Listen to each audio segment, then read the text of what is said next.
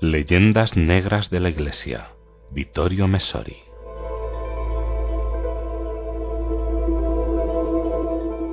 Alguien ha señalado una paradoja. En varias ocasiones, la Iglesia ha sido juzgada por su retraso, por no estar al día. Pero el curso posterior de la historia ha demostrado que si parecía anacrónica es porque había tenido razón demasiado pronto. Ocurrió, por ejemplo, con la desconfianza hacia el mito entusiasta de la modernidad y del consecuente progreso durante todo el siglo XIX y gran parte del XX. Ahora, un historiador de la talla de Emile Poulat puede decir Pío IX y los demás papas reaccionarios se quedaban atrás respecto a su época, pero se han convertido en profetas de la nuestra. Puede ser que no tuviera razón en cuanto a su hoy y su mañana, pero habían visto bien para su pasado mañana, que es esta época nuestra posmoderna que descubre la otra cara, la oscura de la modernidad y el progreso. Ocurrió, para dar otro ejemplo, con Pío XI y Pío XII, cuyas condenas del comunismo ateo eran juzgadas con desprecio hasta ayer como conservadoras, como superadas, mientras que ahora los mismos comunistas arrepentidos comparten sus críticas cuando son suficientemente honestos para reconocerlo, y revelan que estos papas atrasados tenían una vista tan aguda como nadie la había tenido nunca. Está ocurriendo. Es otro ejemplo, con Pablo VI, cuyo documento, que parece y parecerá cada vez más profético, también fue considerado el más reaccionario, la Humane Vitae. Hoy estamos en condición de comprender que esta paradoja se ha generado también gracias al caso Galileo, del que hemos hablado detenidamente en los dos apartados anteriores. Ciertamente fue un error mezclar la Biblia con la ciencia experimental que entonces estaban haciendo, pero es demasiado fácil juzgar con conocimientos posteriores. Ya hemos visto que los protestantes fueron aquí bastante menos lúcidos, mejor bastante más intolerantes que los católicos. Seguro que en tierra luterana o calvinista Galileo no habría acabado su vida en la villa y huésped de jerarcas eclesiásticos, sino en el patíbulo. Desde la antigüedad clásica hasta esta época, la filosofía abarca todos los conocimientos humanos, incluidas las ciencias naturales.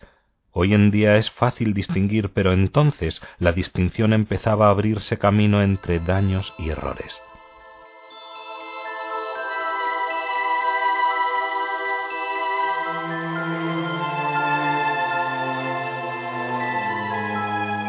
Por otra parte, Galileo ya levantaba sospechas por haberse equivocado alguna vez, en el caso de los cometas, por ejemplo, y precisamente en el plano predilecto de lo experimental, no tenía pruebas a favor de Copérnico y la única que aportaba era totalmente errónea.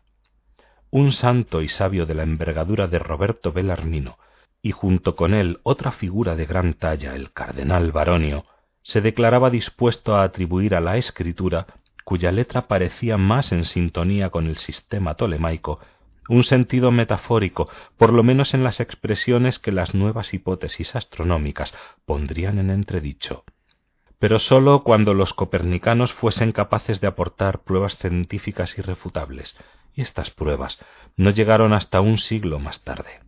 Un estudioso como George Benet piensa incluso que la decisión del Santo Oficio de retirar el libro de Galileo no sólo era legítima, sino también consecuente en el plano científico como el rechazo de un artículo inexacto y sin pruebas por parte de la dirección de una moderna revista científica. Por otra parte, el mismo Galileo mostró que, a pesar de algunas intuiciones correctas, él tampoco tenía muy clara la relación entre ciencia y fe. No es suya, sino del cardenal Baronio, como confirmación de la abertura de los ambientes eclesiásticos, la célebre fórmula el propósito del Espíritu Santo al inspirar la Biblia era enseñarnos cómo se va al cielo y no cómo va el cielo. Pero entre las cosas que habitualmente son silenciadas está su contradicción, su propio caer en el concordismo bíblico, frente al célebre versículo de Josué que detiene el sol no tenía absolutamente en cuenta un lenguaje metafórico, se quedaba en la lectura literal, afirmando que Copérnico podía explicar esta parada mejor que Ptolomeo. Poniéndose en el mismo plano que sus jueces, Galileo confirma lo incierta que era la distinción entre el nivel teológico, filosófico y el de la ciencia experimental. Pero quizás es en otra parte donde la Iglesia se mostró atrasada, porque estaba tan adelantada su tiempo que sólo ahora empezamos a intuirlo.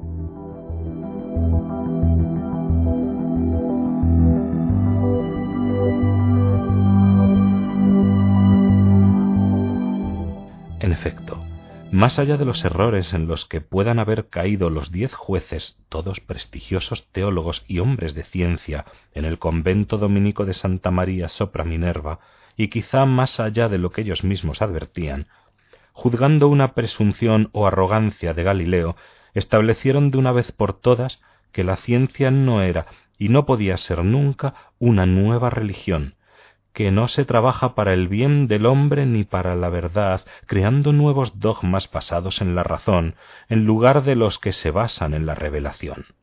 La condena temporal de la doctrina heliocéntrica que era presentada por sus defensores como verdad absoluta, salvaguardaba el principio fundamental según el cual las teorías científicas expresan verdades hipotéticas, ciertas por hipótesis y no en modo absoluto. Así escribe un historiador de nuestros días. Después de tres siglos de aquella infatuación científica, de aquel terrorismo racionalista que bien conocemos, Karl Popper nos recordó que los inquisidores y Galileo, a pesar de las apariencias, estaban en el mismo plano. Ambos aceptaban por fe unos supuestos fundamentales como base para construir sus sistemas. Los inquisidores aceptaban como verdades indiscutibles, incluso para las ciencias naturales, la Biblia y la tradición, en su sentido más literal, pero también Galileo, y después de él toda la serie infinita de cientifistas, racionalistas, ilustrados y positivistas, aceptaba sin discusiones como nueva revelación la autoridad de la razón humana y de la experiencia de nuestros sentidos. Pero, ¿quién ha dicho, y la pregunta es de un laico agnóstico como era Karl Popper, si no otra especie de fideísmo, que razón y experiencia, mente y sentidos nos comunican la verdad? ¿Cómo probar que no se trata de ilusiones, igual que muchos consideran ilusiones las convicciones en las que se basa la fe religiosa?